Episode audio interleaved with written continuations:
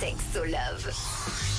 Rouge. Nous sommes mardi et vous le savez, un mardi sur deux, on reçoit une sexologue et le mardi d'après, c'est notre love coach. Et aujourd'hui, j'ai le plaisir de t'accueillir Sandy Kaufman. Tu es notre love coach sur Rouge. Salut. Coucou chat. Alors aujourd'hui, on s'intéresse à une grosse question avec toi aujourd'hui. Comment se remettre d'une rupture?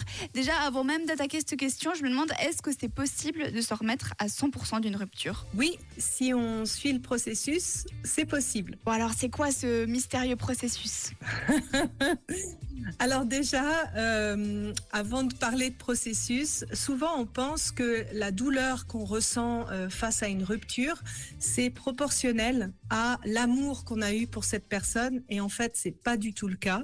Euh, c'est plus lié à comment on réagit face à l'inconnu et à quelque chose qu'on peut pas contrôler, parce que ben, souvent, quand l'autre nous annonce la rupture, eh ben on ne sait pas ce qu'on va retrouver euh, après ou qu'est-ce qui va se passer après ça.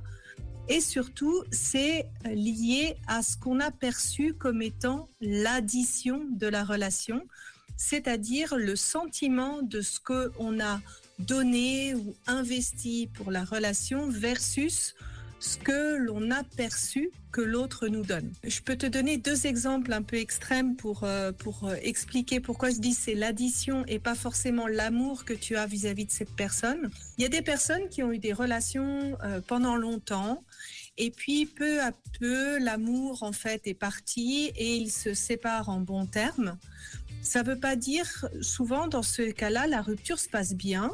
Euh, pourtant, il y a eu beaucoup d'amour dans cette euh, relation, mais parce que chaque personne a considéré que la relation était plus ou moins équilibrée, qu'ils ont autant reçu que donné, qu'il n'y avait pas un grand déséquilibre.